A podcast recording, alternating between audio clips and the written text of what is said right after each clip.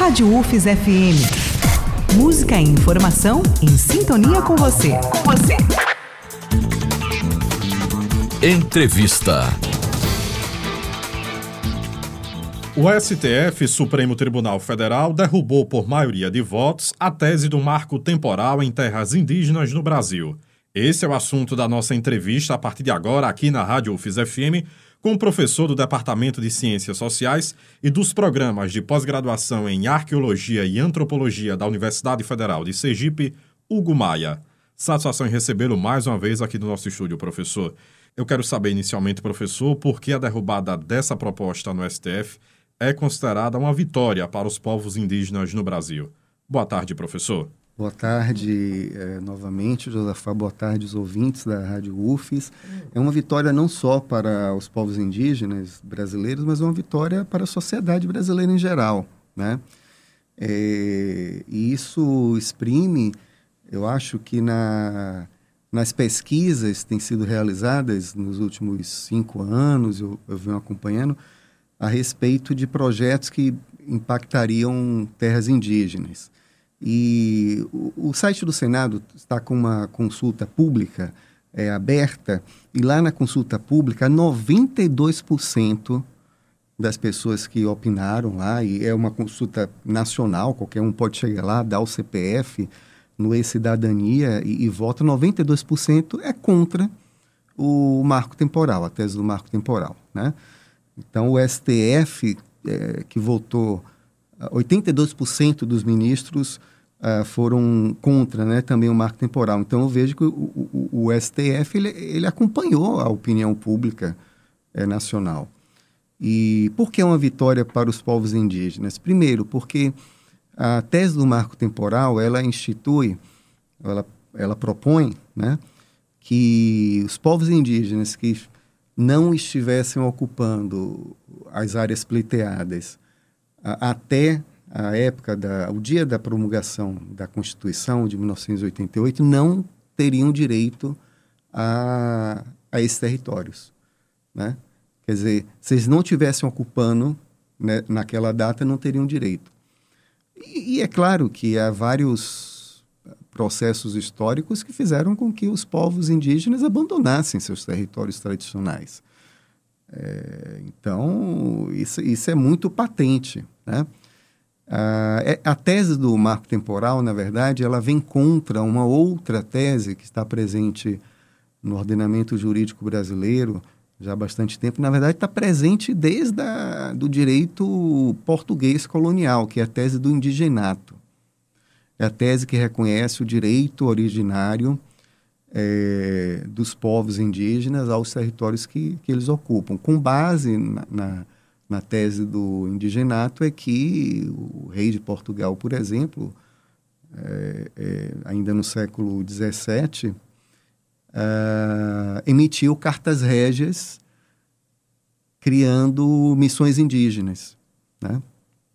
Então, desde o, desde o período colonial, se reconhece aqui no Brasil no Brasil colonial, o direito originário dos povos aos territórios, dos povos originários aos territórios que ocupam. Quer dizer, esse direito, por quê? Porque ele é anterior ao Estado. É um direito que é anterior ao próprio Estado, né? E isso, isso ficou no, no, no ordenamento jurídico brasileiro, passou também pelo Brasil imperial, ficou no ordenamento jurídico do Brasil uh, republicano, e uh, o marco temporal procura derrubar isso, quer dizer, procura derrubar, derrubar um histórico no, no, no, ordenamento jurídico brasileiro, que me parece já está bastante consolidado. Né? E por que a sociedade. Então, os povos indígenas, eles, eles ganham, com, ganharam com a, a votação no STF, foi nove, nove ministros foram contra o marco temporal, só dois foram a favor, isso tem que ficar bastante caracterizado. Eles ganharam porque é, continua prevalecendo a ideia, a tese do, do indigenato e, e a sociedade brasileira ganha também em geral porque os territórios indígenas são, são as áreas ambientalmente mais preservadas né, que nós temos.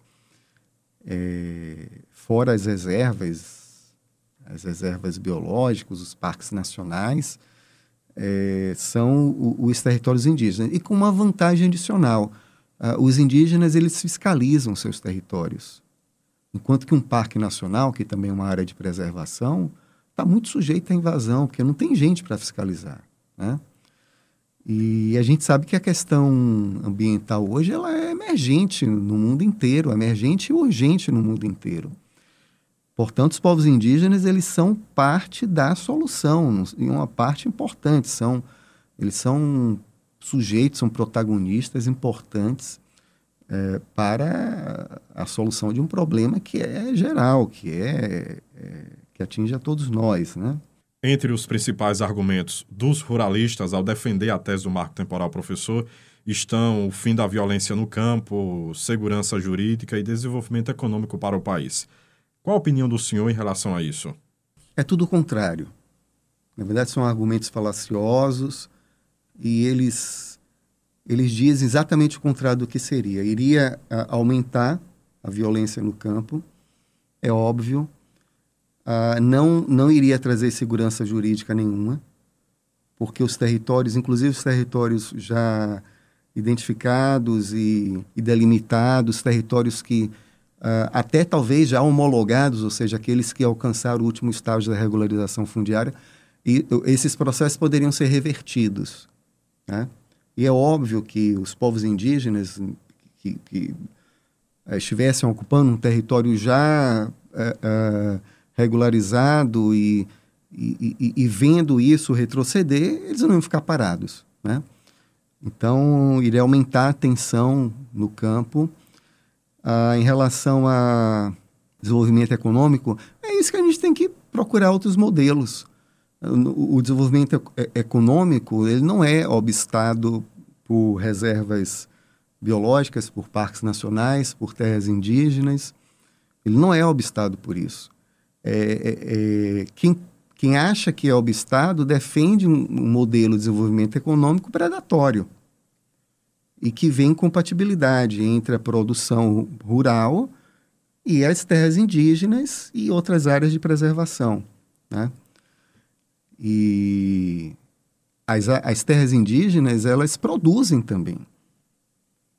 Elas produzem. Os povos indígenas produzem. Muitas vezes eles são responsáveis é, por uma parte significativa da produção de cidades pequenas, onde onde as terras estão incidindo, onde suas terras estão incidindo, mas ele, eles produzem, produzem frutas, produzem uh, a, a, a, farinha, é, muitas vezes peixe seco. Isso é levado para o mercado local. Tem uma importância econômica, é um impacto local, não é um impacto nacional, mas tem uma importância econômica. Né? É, a gente tem que pensar modelos econômicos de desenvolvimento que não sejam predatórios. Isso não, não está funcionando, né? efetivamente não está funcionando. Né? Um argumento é, também que se usa, que é a, a Frente Parlamentar em Defesa da, é, da Agricultura, né? a, a, a bancada ruralista, é, utiliza normalmente, é, é que o o PL 2903 2023, que está agora no Senado, que é, a, é, é, o PL que defende o marco temporal, ele viria a colocar uma ordem no processo de é, regulamentação fundiária, né? de regularização fundiária de terras indígenas. Na verdade, isso já existe no Brasil desde 2000, desde 96 ao decreto 1775 e ele institui as regras para a regularização fundiária de um território indígena. Né? São etapas e, e, tecnicamente ele é bem construído, ele tem um rigor que começa com o estudo antropológico, na verdade é um estudo multidisciplinar, antropológico, histórico, é, ambiental, é um GT é, é, coordenado por um antropólogo, mas com outros profissionais. Então começa assim, né? A Funai institui o GT, Depois, o GT produz um relatório circunstanciado de identificação e delimitação daquela área indígena específica. Esse relatório ele, é, ele tem um resumo publicado, depois que ele é aprovado pela FUNAI, na primeira instância, ele tem um resumo publicado no Diário Oficial da União. Para quê? Para que os proprietários é que porventura os proprietários rurais, porventura se sintam prejudicados por aquele trabalho, eles possam recorrer. Né? É o direito ao contraditório que existe na Constituição brasileira. Então, eles têm 90 dias para recorrer, uh, apresentando argumentação, podem até apresentar um contra-estudo, apresentam isso à FUNAI. É, de, a FUNAI julga as as contestações, né? Depois, é, se, se as respostas que a FUNAI der não forem satisfatórias, a, o, a, o passo seguinte pode ser a judicialização. Né? Os proprietários podem recorrer à justiça, enfim, aí paralisa todo o processo. Mas continuando, o processo continuando, aí segue agora para o Ministério dos Povos Indígenas, a FUNAI agora é vinculada, né, o Ministério dos Povos Indígenas, segue para a portaria declaratória. A ministra, ela, então, é, é, ela assina uma, uma, uma portaria declarando os limites e, é, daquela terra indígena. Depois, isso tem que ir para a presidência da República para que o presidente homologue e, por fim, é registrado é, cartorialmente a terra indígena. E aí é uma terra indígena, reconhecida pelo Estado. Né? Isso demora, em média, 10 anos. É um processo tecnicamente muito bem feito. Eu não conheço no mundo um processo tão bem elaborado de, de regularização fundiária no território indígena, tão rigoroso quanto o que a gente tem aqui no Brasil. É, é, de fato, em termos técnicos e em termos jurídicos, ele é muito bem amarrado. Então, não é, não é assim, povo indígena uh, reivindica um, um, um, determinado território, o governo vai lá e dá. Né? Não, é, não é dessa maneira, como muitas vezes uh, deputados ruralistas fazem entender. De que modo, professor, essa tese do marco temporal poderia afetar a única comunidade indígena reconhecida aqui em Sergipe, que é justamente o povo Chocó, na ilha de São Pedro, em Porto da Folha? Joseph, eu acho um pouco difícil porque o Chocó, eh, desde 91, eles, eles têm a, a TI Caiçara, a ilha de São Pedro, é, homologada. Né? Então, desde 91 que o, o processo lá de regularização fundiária foi concluído, já tem bastante tempo, então. E, e foi relativamente rápido, durou seis anos. Durou seis anos. Agora, assim, é, não existia o decreto 1775, que é de 96. Então, o procedimento lá foi outro. Né? O procedimento foi outro porque a regulamentação, a legislação é, era outra. Né? De qualquer forma, a, o que foi feito antes do decreto 1775 é válido. Sem dúvida nenhuma, está válido. O Estado assegura. Eu acho difícil que fosse reversível em função já da, da consolidação daquela terra indígena como uma terra já regularizada, completamente regularizada. É possível apontar, professor, quais são as questões mais urgentes dos indígenas no Brasil? A mais urgente é a territorial.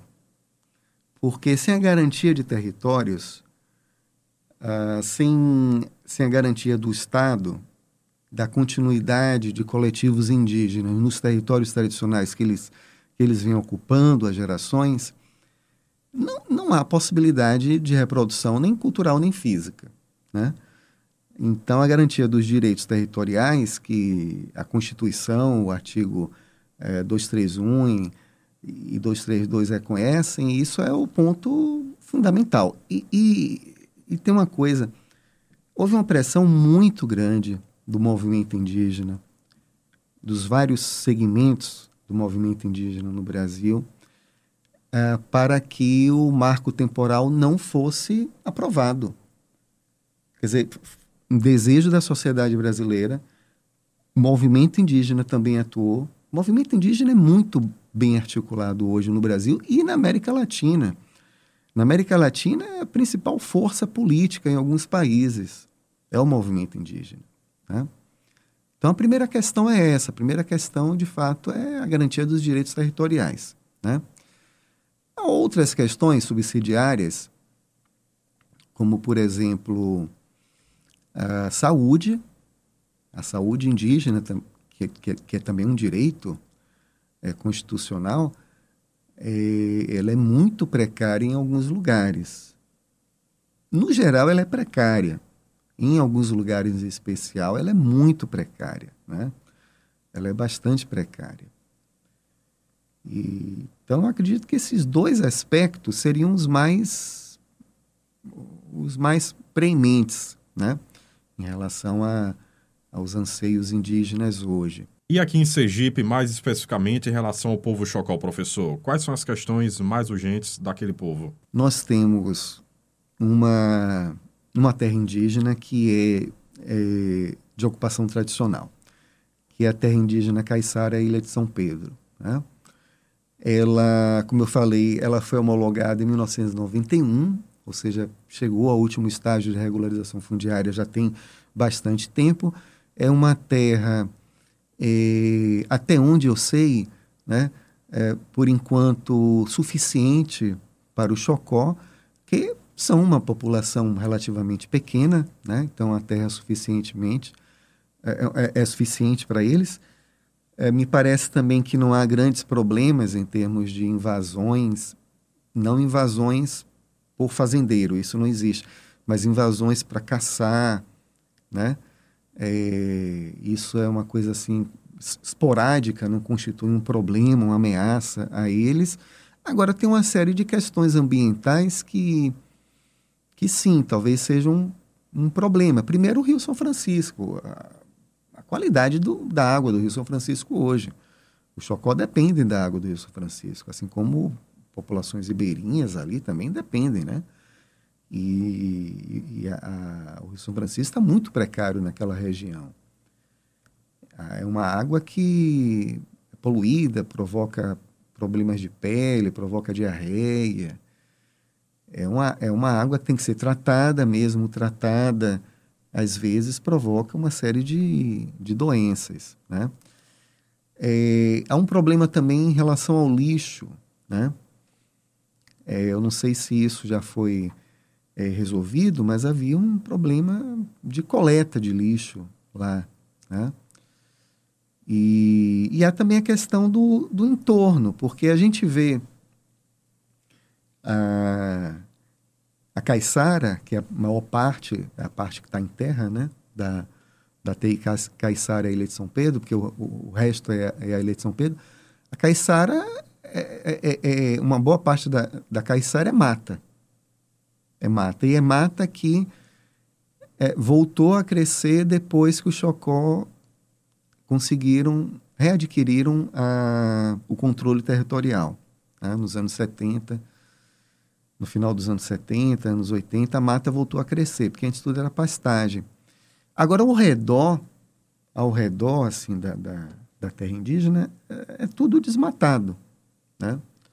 É tudo desmatado. Isso vai gerando uma certa pressão é, e também causa um, um problema, porque é, um, é, uma ilha de mata rodeada por pastagem, roças, áreas em desertificação que já foram muito utilizadas.